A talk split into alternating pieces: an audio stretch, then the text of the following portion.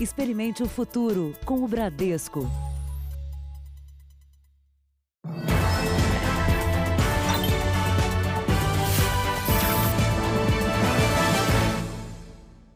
Boa noite. Boa noite. Uma família de bolivianos sofreu uma tentativa de assalto quando voltava da Feirinha da Madrugada, um dos centros de comércio popular mais conhecidos de São Paulo.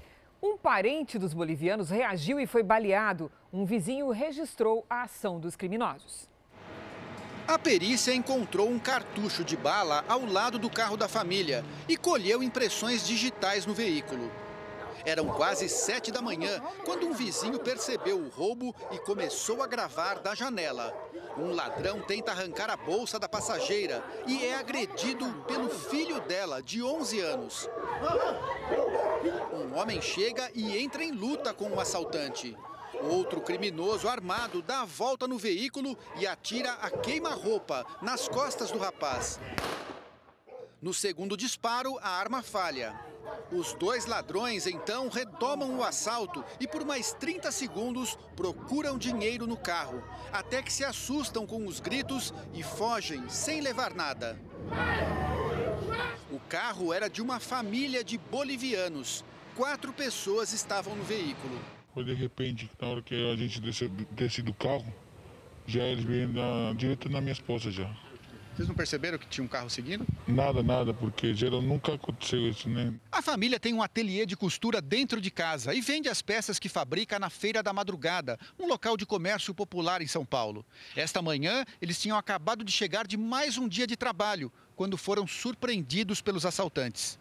O pai conta que o filho reagiu porque viu a mãe sendo agredida. Ele deu várias coronhadas e puxou o cabelo, ele enforcou a minha esposa, por isso que ele foi partir para cima. O homem baleado é um parente da família que mora ao lado, viu o assalto e resolveu ajudar. Ele foi operado e passa bem. A polícia está investigando, mas ainda não tem pistas dos criminosos. Enquanto não estiver eles na cadeia, a gente não vai estar bem. Veja agora outros destaques do dia. Presidente Bolsonaro nomeia Milton Ribeiro para o Ministério da Educação. Preso ex-secretário suspeito de comandar desvios na saúde do Rio. Em São Paulo, Receita prende empresários ligados ao movimento Brasil Livre. A Amazônia registra desmatamento recorde.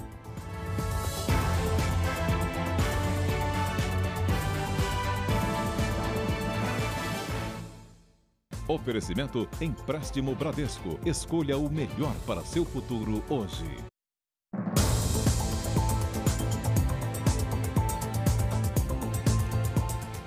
Uma operação da Receita Federal e do Ministério Público cumpriu hoje mandados de prisão em São Paulo. Dois empresários que teriam ligação com o Movimento Brasil Livre foram presos. Os dois empresários presos são Alessander Mônaco Ferreira e Carlos Augusto de Moraes Afonso. Eles são investigados por supostamente ocultar patrimônio e lavagem de dinheiro envolvendo doações para o MBL, Movimento Brasil Livre. De acordo com as investigações, os suspeitos criavam várias empresas para dificultar o rastreamento do dinheiro movimentado. Além disso, o Ministério Público estima que cerca de 400 milhões de reais em impostos federais teriam sido sonegados. A Polícia Civil e a Receita Federal também cumpriram mandados de busca e apreensão na sede do MBL. O coordenador do movimento e deputado federal Kim Kataguiri nega qualquer tipo de envolvimento no suposto esquema. Primeiro que não são integrantes, não são coordenadores do MBL e no final das contas a gente viu que nem eram integrantes do MBL e nem tinha nenhum tipo de lavagem de dinheiro, nenhuma é, é, é irregularidade dentro do movimento. Negaram né, qualquer ligação com o MBL, no entanto, solicitar um advogado do MBL. Nós tentamos contato com a defesa de Alessander Mônaco Ferreira e Carlos Augusto de Moraes Afonso, mas não tivemos retorno. Foi preso no Rio de Janeiro o ex-secretário de Saúde do governador Wilson Witzel. Segundo o Ministério Público, Edmar Santos é suspeito de liderar o esquema de desvios da saúde durante a pandemia.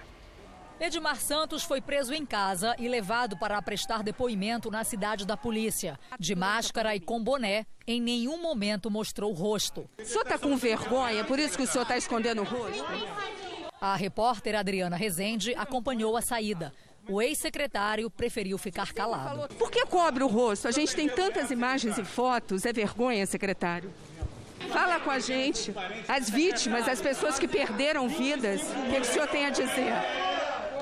De acordo com as investigações, Edmar Santos é o principal envolvido nas suspeitas de contratos irregulares no combate à Covid-19 no Rio de Janeiro.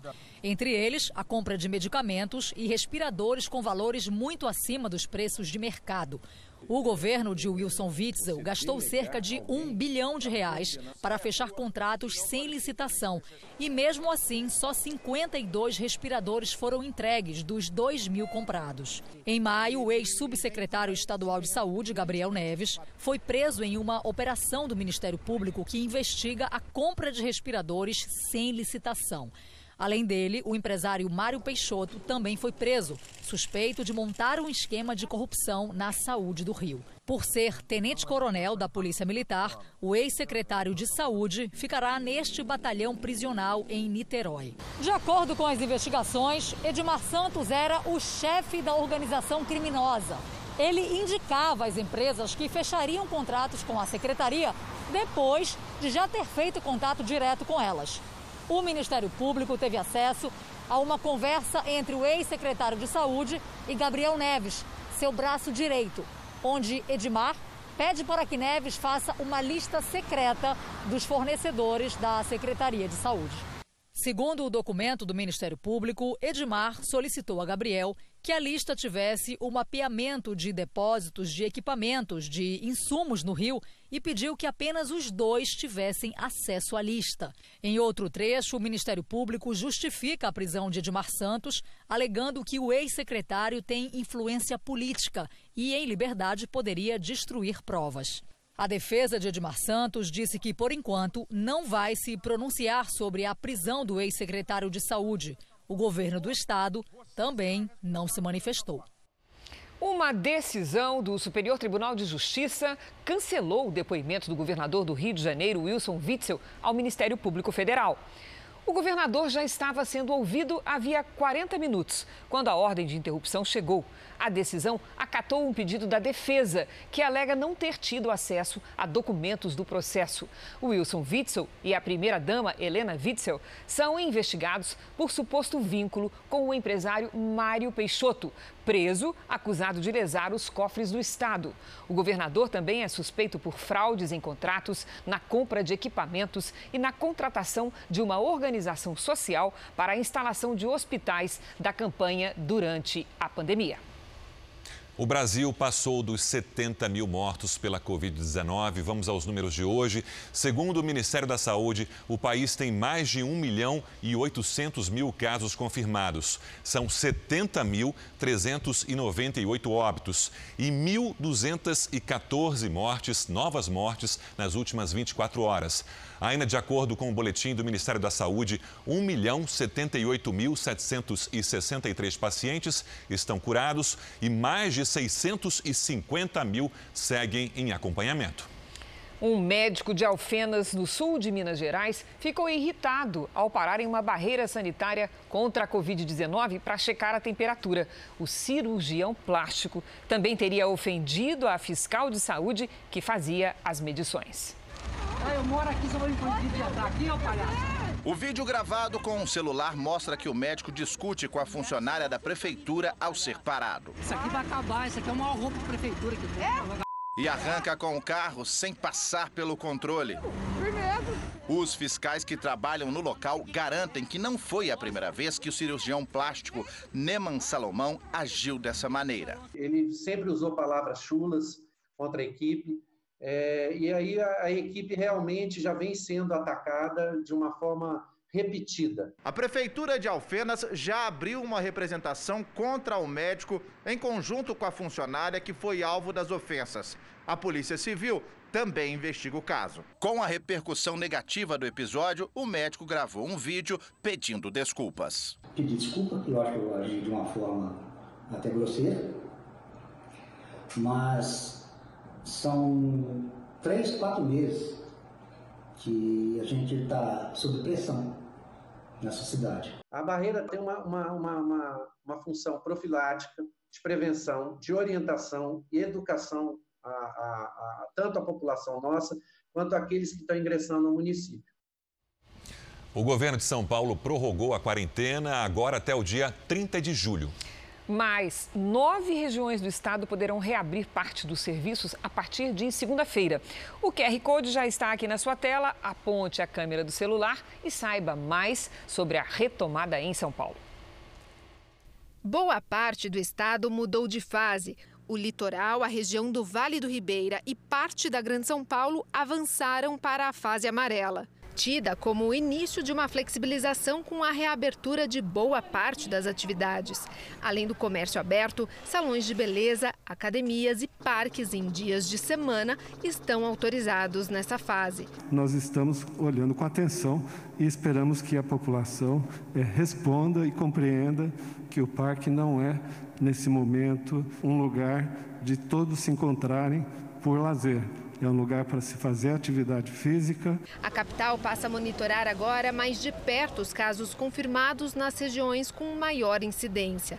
Vamos fazer uma busca ativa na casa de cada pessoa que estiver sintomática e de cada pessoa que testar positivo para o coronavírus nesses 14 distritos.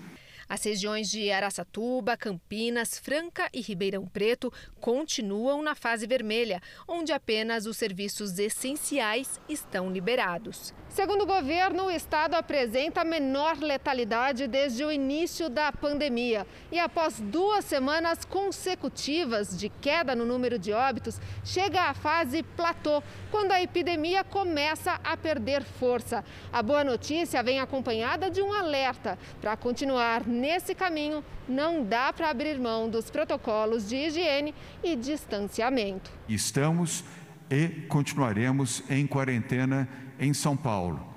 Todos devem se lembrar que, podendo ficar em casa, permaneça em casa, sobretudo pessoas com mais de 60 anos e pessoas com morbidade.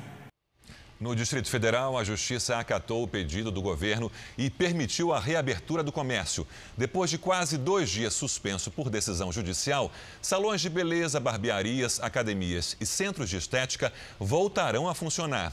A Justiça afirma que o Poder Judiciário não deve interferir na autonomia distrital para estabelecer regras de reabertura e isolamento social.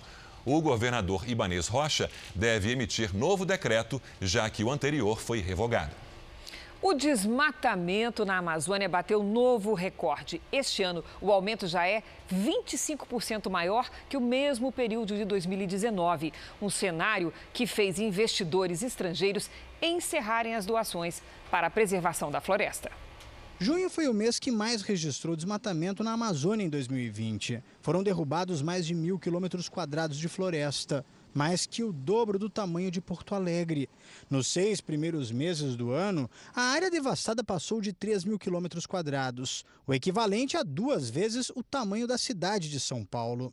Este ano, o desmatamento na Amazônia teve um aumento de 25% em relação ao mesmo período do ano passado. E os números podem aumentar ainda mais, segundo ambientalistas. É que, com o período da seca, que começa no próximo mês, chega também a temporada de queimadas na floresta.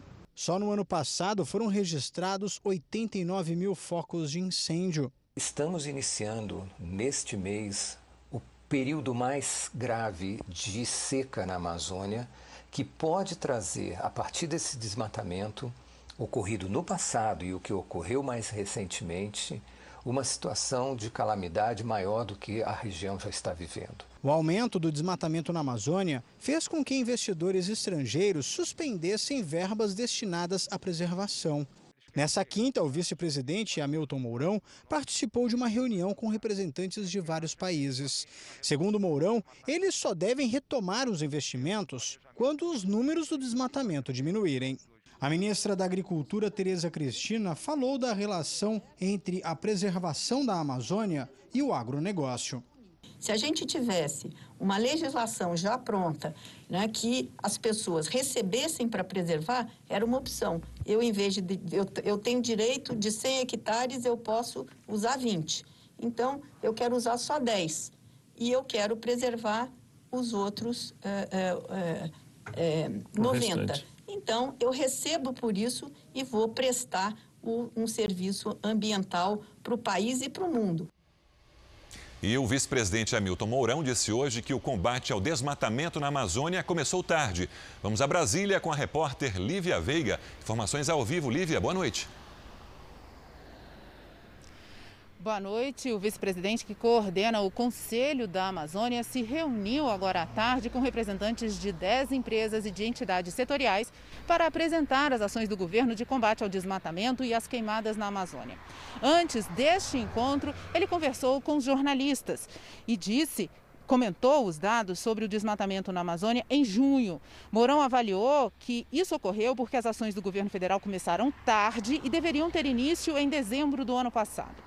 O vice-presidente disse ainda que acha importante aumentar a fiscalização contra o desmatamento e que o governo estuda como fazer isso. Para ele, existem algumas opções, como a contratação de mais servidores ou então a transferência de pessoal que trabalha na área administrativa para a linha de frente.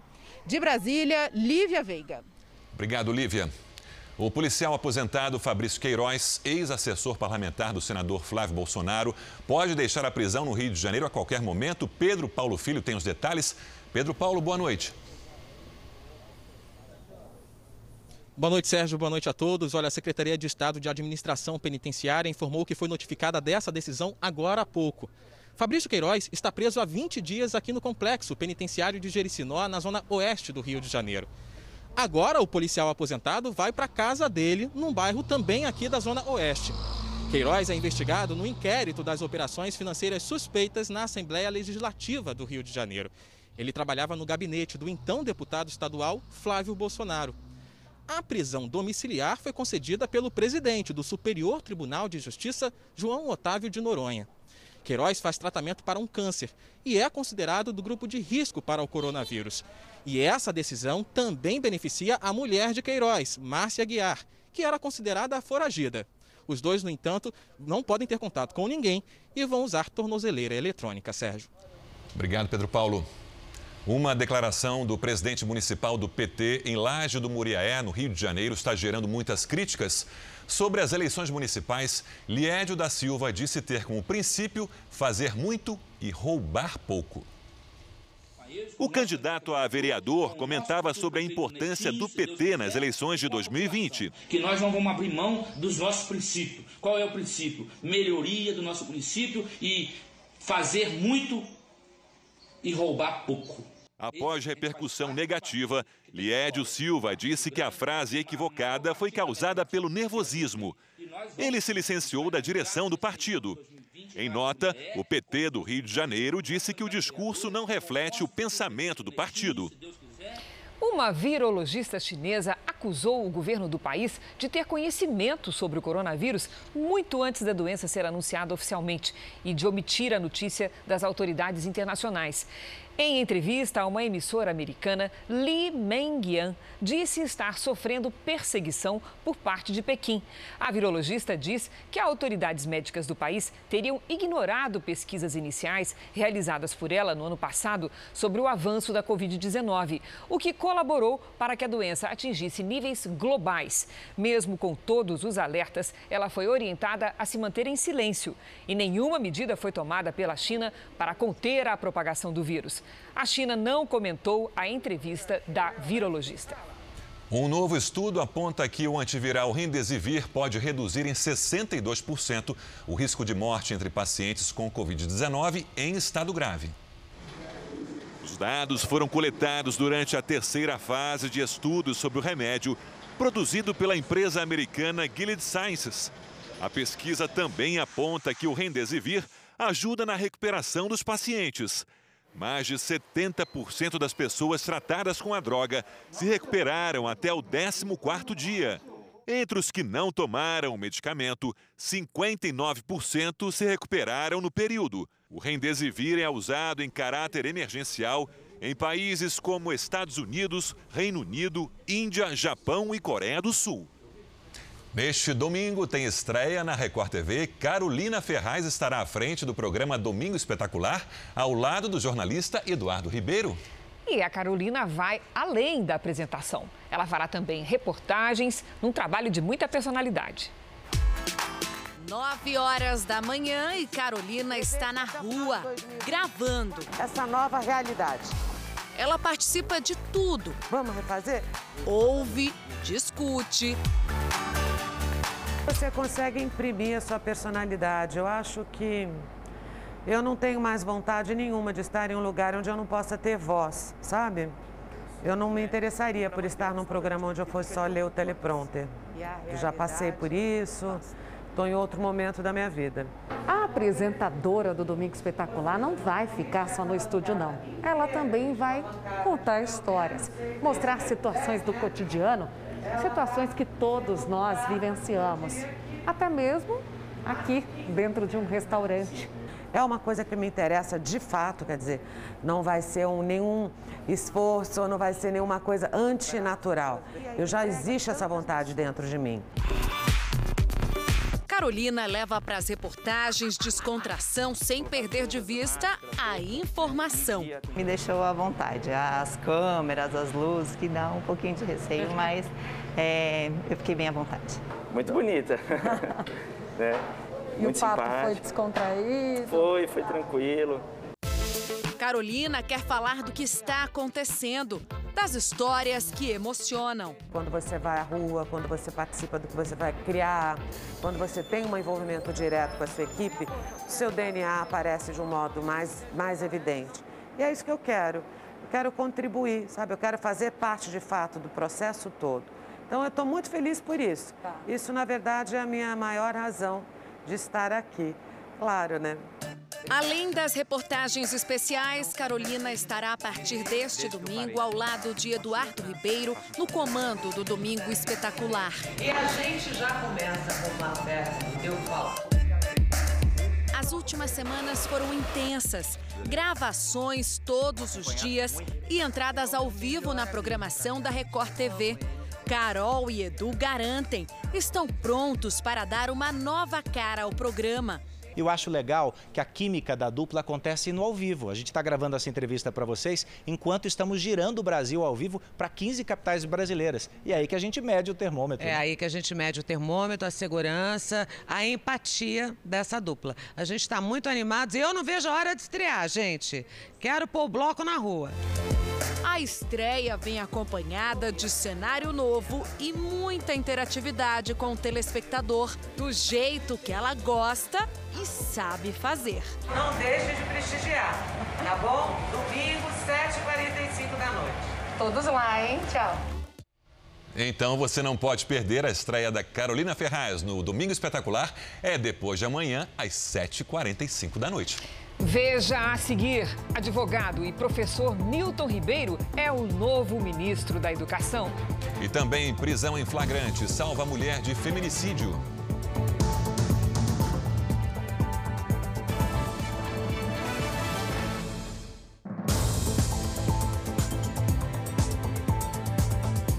Depois de 21 dias, o presidente Jair Bolsonaro escolheu hoje o novo ministro da Educação. O nome de Milton Ribeiro já foi publicado no Diário Oficial da União. Durante quase todo o dia, o presidente Jair Bolsonaro ficou isolado. No meio da tarde, saiu para tomar sol no jardim do Palácio da Alvorada. Foi acompanhado à distância por seguranças. Usava máscaras e falava ao celular. Logo depois, Jair Bolsonaro tomou a decisão que havia prometido para essa sexta-feira. Escolheu o novo ministro da Educação. Será Milton Ribeiro, advogado, membro do Conselho da Presidência da República, doutor em Educação pela Universidade de São Paulo, mestre em Direito Constitucional pelo Mackenzie e especialista em administração.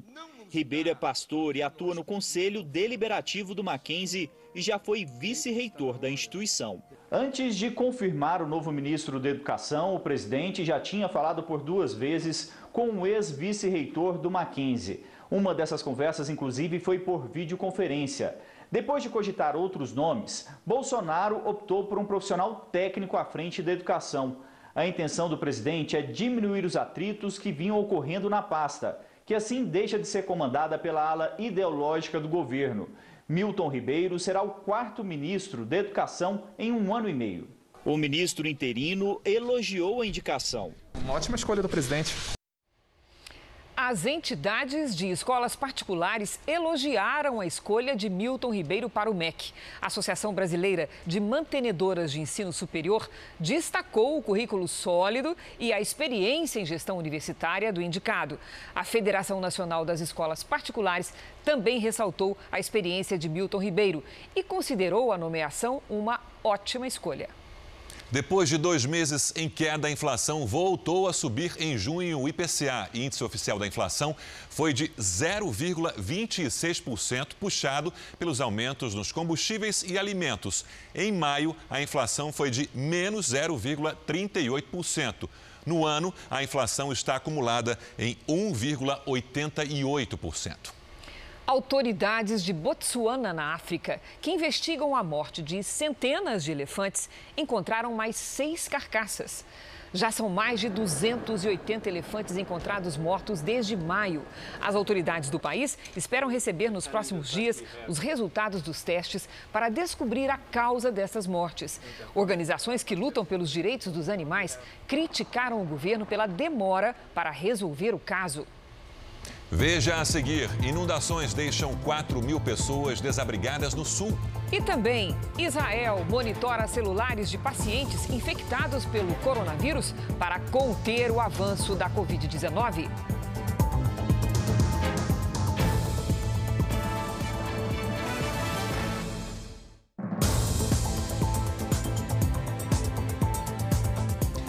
Nos últimos dias, o Congresso tem negociado uma solução para manter a desoneração da folha de pagamentos. Caso o veto do presidente Jair Bolsonaro à prorrogação do benefício seja mantido, 17 grandes setores da economia serão prejudicados. Juntos, empregam aproximadamente 6 milhões de pessoas. Representantes das empresas estimam que a decisão vai deixar até 1 milhão de brasileiros desempregados.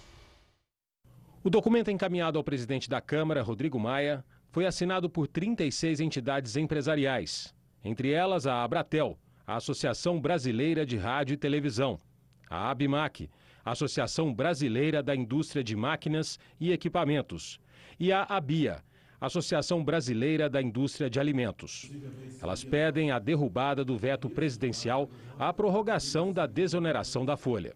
O setor empresarial alega que o adiamento é imprescindível à preservação de estruturas produtivas que abrangem 6 milhões de empregos formais diretos, que se somam a outros milhões de postos de trabalho em suas redes de produção, e que o impacto da reoneração da folha seria insuportável para estes setores. Se o benefício não for prorrogado, as empresas terão, juntas, um aumento de custos sobre a folha de pagamento de 300 milhões de reais por ano. A desoneração está em vigor há uma década. Por isso, a reivindicação é que a medida não termine justamente num período de extrema dificuldade para manter os empregos ou abrir novas vagas.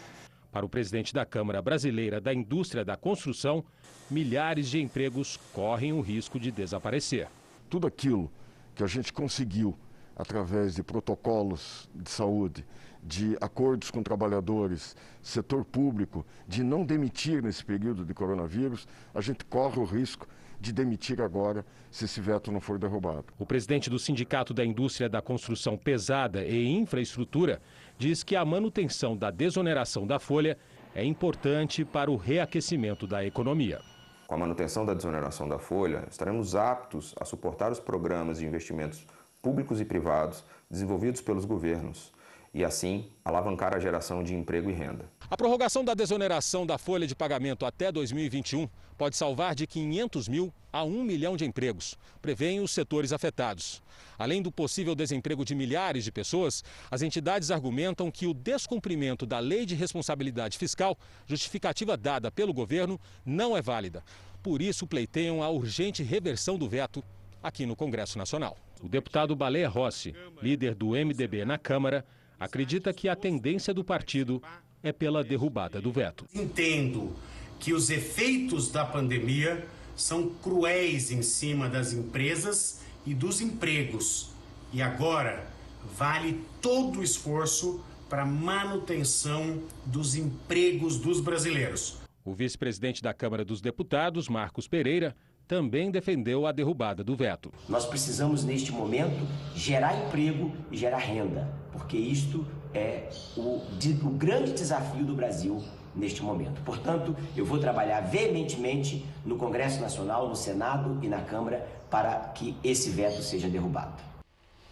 A chuva não para no Rio Grande do Sul e eleva o nível do rio Taquari, um dos mais importantes da região. As inundações já deixaram mais de 4 mil pessoas fora de casa. Há 64 anos, o rio Taquari não subia tanto. Em Lajeado, o nível chegou a 27 metros, 14 acima do normal. O volume de água fez milhares de pessoas abandonarem as casas. Nós trouxemos 104 famílias, uh, eh, 320 pessoas aqui para os pavilhões do Parque do Imigrante, que são consideradas pessoas desabrigadas. A situação se repete também na região das ilhas, em Porto Alegre. Em um dos pontos, as ruas ficaram intransitáveis. Com as casas inundadas, moradores tiveram que sair utilizando pequenos barcos. Porque aqui nós estamos longe da beira do rio e tem mais as pessoas que moram na beira do rio que a água com certeza vai subir bem mais. Então a gente não tem realmente ideia da, da situação que isso aqui vai virar. Mais de 4.500 pessoas continuam fora de casa no Rio Grande do Sul devido aos alagamentos. E o que preocupa é que há previsão de mais chuva para os próximos dias. A Defesa Civil divulgou um alerta para a cheia de outros rios do estado e a possibilidade de inundações, principalmente em comunidades ribeirinhas. A chuva também causou transtornos na região da Serra. Hoje, a família deste casal, morador de Bento Gonçalves, ainda se emociona ao rever a cena. Os idosos tiveram a casa inundada. Foram resgatados pelos bombeiros, que precisaram usar barco e muito cuidado para retirar o casal antes que a casa fosse tomada pela água. Se não fossem os bombeiros, não teriam. Eles não teriam como sair de lá. Inviável. Isso fez toda a diferença na, na, no salvamento dos meus filhos. Uma sexta-feira gelada no sul do país. Para quem gosta, a paisagem compensou o frio. A região serrana de Santa Catarina amanheceu coberta de gelo. Em Urupema, considerada uma das cidades mais frias do Brasil, a temperatura chegou a 4 graus negativos. Olha só, nós estamos aqui em São Joaquim, no Vale do Caminhos da Neve um dos locais mais frios do Brasil. E vou mostrar para vocês agora aqui, ó, o lago congelado inteirinho. E essa aí é uma das paisagens da Serra Catarinense, que quando tá frio, ficam lindas, ficam lindas mesmo. As flores e os grandes campos ganharam contornos que mais pareciam cristais de gelo. Impossível não sentir vontade de brincar. No Paraná, os termômetros também despencaram nessa sexta-feira. A capital Curitiba amanheceu gelada, com 4 graus. E se exercitar nessa paisagem aí, só mesmo com muita disposição. A previsão para este fim de semana aqui no sul do país é de geada um pouco mais fraca neste sábado e no domingo. Amanhã, por exemplo, vai fazer sol na maior parte do dia. Mas os meteorologistas avisam que esse é só o início do inverno e que ainda vem mais frio por aí. Geada no sul calorão no Nordeste. Teresina começou o dia com 25 graus, numa das manhãs mais quentes do ano. Lidiana, é tanto contraste, Lidiane, esse fim de semana como é que vai ser? Olha, no sul, Cris, é, o tempo muda de novo e o calor vai predominar na metade norte. Boa noite para você, para todo mundo que nos acompanha. No litoral do Nordeste, os ventos mantêm as nuvens de chuva e tem alerta para deslizamentos no Rio Grande do Norte e, do no... e no norte da Paraíba Paraíba também.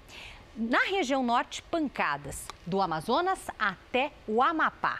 Faz sol do Paraná até o Acre e também no interior do Nordeste. Amanhã, uma frente fria avança pelo Rio Grande do Sul e provoca chuva no estado que mal se recuperou dos últimos temporais. Há risco para transbordamentos e deslizamentos no norte gaúcho e as rajadas de vento podem chegar a 70 quilômetros por hora. Em Porto Alegre, o sábado vai ser chuvoso, com mínima de 10 e máxima de 18 graus. No Rio de Janeiro, faz até 30. Em Campo Grande, 29. Em Natal, temporais com 30 graus. E em Belém, chuva com máxima de 31.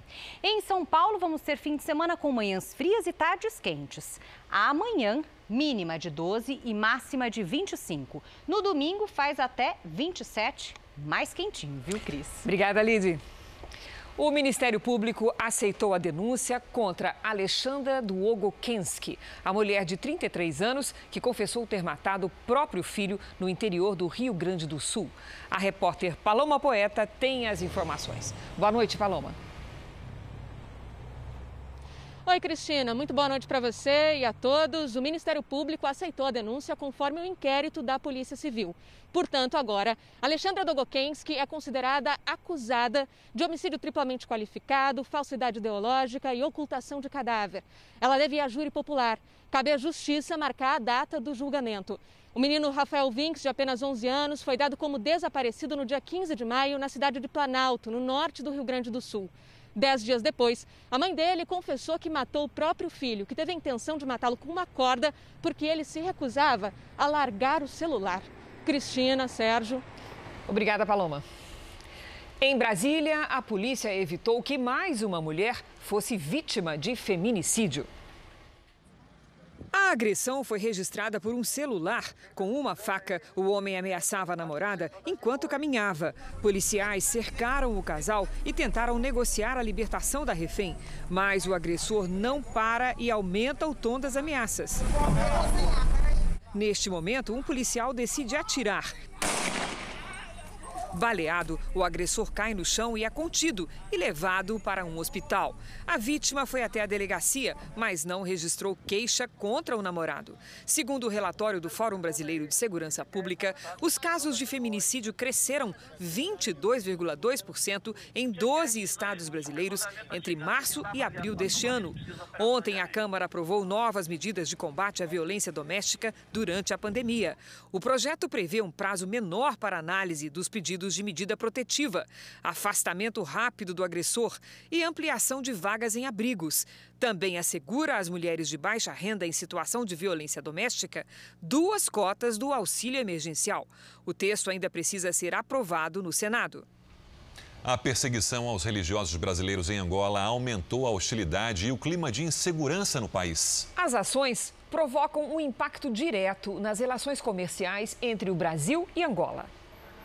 Cidadãos brasileiros perseguidos, expulsos das próprias casas, propriedades privadas invadidas e bens apreendidos, demonstrações de xenofobia e atos de violência.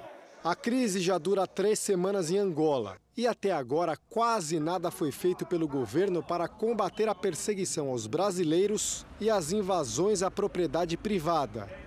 Hoje, cerca de 80 homens do SIC, Serviço de Investigação Criminal de Angola, invadiram mais de 20 casas onde vivem pastores na capital Luanda, além de escritórios da Universal.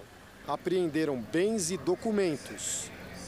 Muito constrangedor, muito constrangedor. E, inclusive, vieram às 7 da manhã, ficaram aqui uh, aproximadamente 10 horas um dos bispos ficou oito horas detido. E naquele momento eu fiquei constrangido, porque ele pegou meu celular no meio da pista, ele cortou o meu carro, tomou meu celular e pediu que eu seguisse ele. De repente ele disse: Você está detido, porque você estava gravando e não pode gravar. Na semana passada, a polícia já havia feito uma operação num outro condomínio dos religiosos. Se a minha cara aparecer no teu vídeo, não tem problema. A crise evidencia a falha das autoridades de Angola. As forças de segurança não protegem a propriedade privada e nem a integridade dos cidadãos brasileiros. Segundo especialistas angolanos, tudo isso cria um clima hostil e de perseguição e contribui para a insegurança de todos que vivem no país. Se os que vêm em nome do Evangelho são corridos e o patrimônio é simplesmente recuperado, o que será dos que vêm investir? Os templos da igreja começaram a ser ocupados ilegalmente no mês passado. Aqui ninguém mais entra. Ninguém mais entra. Malange está tomada. O cenáculo está sobre o nosso controle. Ou-se a chave, tudo já está sobre as nossas mãos. Os invasores declaram ódio aos religiosos brasileiros. Tá a chorar porque te tiraram de casa? Te tiraram da casa onde? No Brasil ou Angola? Vocês têm que aprender o seguinte: não brinca com o angolano. O angolano vai te meter no teu lugar. Não brinca. Param de choramingar. E a perseguição não é apenas contra os brasileiros. Bispos, pastores e fiéis angolanos que tentam impedir as invasões também são ameaçados e retirados dos templos sem qualquer explicação. A igreja está fechada, não terá reunião. Neste áudio, o grupo invasor intimida os fiéis. Não te metas em confusão. A polícia não está de brincadeira. Foram dezenas de ataques coordenados à Igreja Universal do Reino de Deus em Angola, na capital Luanda e no interior. Quem foi vítima de agressão carrega no corpo e na lembrança as marcas da violência. Esses homens eles, eles já foram nossos companheiros aqui de trabalho. É, é uma sensação assim de decepção em relação a eles. Depois das invasões, os pastores brasileiros tiveram que deixar às pressas as casas onde moram. Foram autorizados a levar apenas poucos pertences pessoais. Disse pra gente assim: vocês têm que ajeitar as coisas de vocês, vamos dar oportunidade de vocês ajeitar as coisas que eles vão embora. Não sei para onde. Por trás dos ataques direcionados aos brasileiros estão ex-integrantes angolanos da Universal, afastados da instituição depois de serem flagrados ou confessarem a participação em atos imorais e até criminosos. Especialistas acreditam que as demonstrações de xenofobia, a perseguição e a violência podem abalar as relações entre Brasil e Angola e até desestimular investimentos e o turismo no país africano. Angola tem uma imagem de um lugar muito perigoso ainda. E de 140 destinos no mundo, ela ocupa a posição 134, ou seja, ela está lá na lanterninha, é, por conta de uma imagem de violência. E é muito caro conseguir o visto para entrar em Angola. Então, normalmente, quem financia as viagens são as empresas ou as organizações que convidam os brasileiros para irem para lá. A crise repercute entre personalidades e políticos brasileiros. Ficamos chocados com essa notícia. São brasileiros que atuam no campo da espiritualidade cristã como membros da Igreja Universal do Reino de Deus. Vamos, de uma forma bastante intensa, repudiar essa ação é, promovida contra esses brasileiros. Vamos acionar o Itamaraty, vamos acionar a nossa embaixada em Angola para que situação como essa não venha mais acontecer. Como membro da Comissão de Relações Exteriores do Senado, já acionei o Itamaraty, o presidente da Comissão de Relações Exteriores, porque nós exigimos que seja garantido a reciprocidade de tratamento que damos a todos os cidadãos angolanos do Brasil, de igual feita e com igual responsabilidade pelo governo angolano em relação aos brasileiros. Para o presidente da Federação das Indústrias do Estado de São Paulo, a falta de segurança atrapalha muito a manutenção desses investimentos. Ninguém investe num país que não tenha segurança jurídica. Ninguém investe num país com risco, risco de perder o seu investimento.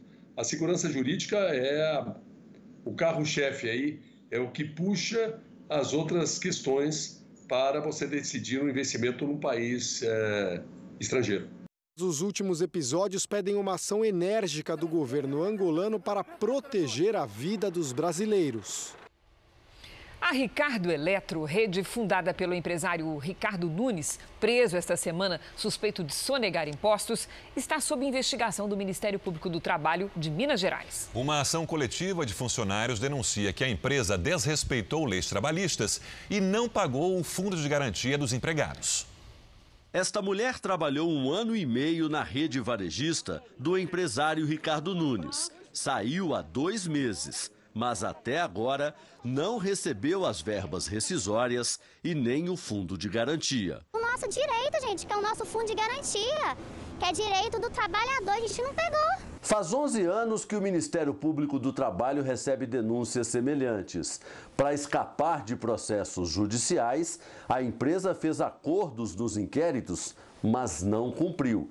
Por isso, só de multa, já pagou 2 milhões e 400 mil reais. Quando você tem um descumprimento da norma, quando você é chamado no Ministério Público, assuma um termo um termo de conduta, significa, olha, eu vou ajustar a minha conduta ao que a lei diz. E na sequência você continua reiteradamente descumprindo, isso demonstra que a empresa não tem interesse em se ajustar. Entre as muitas reclamações dos funcionários que já entraram na justiça, estão o desrespeito ao limite diário de horas extras, ao descanso semanal dos funcionários e ao intervalo para a alimentação. A rede varejista chegou a ter 30 mil funcionários em 900 lojas. Foi o gerente que mandou a gente embora, sem sindicato, sem nada, do jeito que eles achou devido. A empresa está em processo de recuperação judicial por causa de dívidas de cerca de 3 bilhões de reais, inclusive as trabalhistas. Ricardo Nunes, fundador do grupo Ricardo Eletro, foi solto ontem depois de prestar depoimento ao Ministério Público de Minas Gerais. O empresário tinha sido preso suspeito de desviar quase 400 milhões de reais em impostos. Representantes da Ricardo Eletro disseram que a dívida foi gerada na gestão anterior e que estão negociando com a Caixa Econômica a possibilidade de adesão ao parcelamento disponível para empresas em situações semelhantes. A Ricardo Eletro negocia também com os sindicatos a regularização de parcelas pendentes em decorrência do impacto econômico da pandemia. O político e ambientalista Alfredo Sirquis morreu hoje em um acidente de carro no Rio de Janeiro. De acordo com a Polícia Rodoviária Federal, o veículo seguia por uma via expressa na altura da Baixada Fluminense quando bateu em um poste e capotou. Alfredo Sirquis tinha 69 anos e era natural do Rio. Ele foi deputado federal, vereador por quatro vezes e exerceu outros cargos na política. Sirquis é considerado pioneiro na luta pela preservação ambiental no Brasil e foi um dos fundadores do Partido Verde. Uma tempestade tropical chegou à costa leste dos Estados Unidos e deve atingir as principais cidades da região, como Washington, Baltimore e Filadélfia. Em Nova Jersey, a tempestade Faye chegou com fortes chuvas e ventos de mais de 60 quilômetros por hora. As praias estão vazias e algumas regiões já começam a enfrentar alagamentos. A previsão é de que a tempestade perca força até amanhã. E nos Estados Unidos, imagens de uma câmera de segurança mostram que a atriz Naya Rivera e o filho de quatro anos saíram sozinhos para um passeio de barco em um lago da Califórnia. As autoridades acreditam que ela esteja morta. O circuito de segurança foi divulgado pelas autoridades do condado de Ventura, no estado da Califórnia e mostra o momento em que a atriz Naya Rivera, de 33 anos, chegou de carro com o filho Jossey e caminhou até o pier para alugar um barco. Em seguida, os dois saíram para o passeio sozinhos. Horas depois, o menino foi encontrado à deriva, dormindo na embarcação com colete salva-vidas. Ele disse que os dois nadaram, mas que a mãe nunca voltou. Josie está com o pai, Ryan Dorsey, de quem a atriz se divorciou em junho de 2018. As autoridades presumem que Naya Rivera esteja morta. Mais de 100 pessoas trabalham nas buscas. A área onde o barco foi encontrado tem cerca de 9 metros de profundidade, mas as águas turvas e plantas e árvores submersas atrapalham a visibilidade dos mergulhadores. Segundo os moradores da região, os acidentes são recorrentes. Por isso, mais de 12 mil pessoas fizeram uma petição por mais segurança no lago, que é uma área de lazer. Entre as exigências estão avisos aos nadadores para que eles fiquem atentos à correnteza e também à existência de muitas árvores e detritos que ficam no fundo do lago, onde eles podem se enroscar ou se machucar. Naya Rivera interpretou a personagem Santana na série musical Glee. Ela foi exibida em mais de 60 países, incluindo o Brasil.